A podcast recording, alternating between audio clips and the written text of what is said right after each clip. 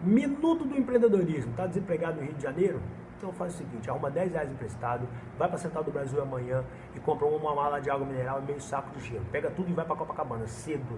Chegando lá, lá se vende uma água por 4, 5 reais. Vamos considerar que tu vai vender tudo a 4 reais e vai tomar duas águas. São 10 águas para vender a 4 reais, são 40 reais, tu investiu 10, são 300% de lucro. Tu volta por cento, compra um isopor de 25 litros por 18 reais, sobram 22 reais. Tu vai para casa com essa grana e descansa no outro dia, vai por cento novamente. Compra duas malas de água mineral, meio saco de gelo e vai para Copacabana novamente. Com 24 garrafas de água mineral, vou considerar que tu vai tomar duas, sobram 22 vezes 4 reais, se vender tudo, são 88 reais, com 7 que sobrou de antes, são 95 reais. Em dois dias tu teve um lucro de 850%. Aí tu volta para casa, pega 10 reais, paga aquele maluco que te emprestou, isso chama manter as portas abertas, é importante isso. Aí você tem ainda 750% no bolso, no outro dia vai por cento novamente aí contigo. Ah, vender água não dá para você não? Então a crise no seu caso não está no país, está dentro de você. Pega a visão.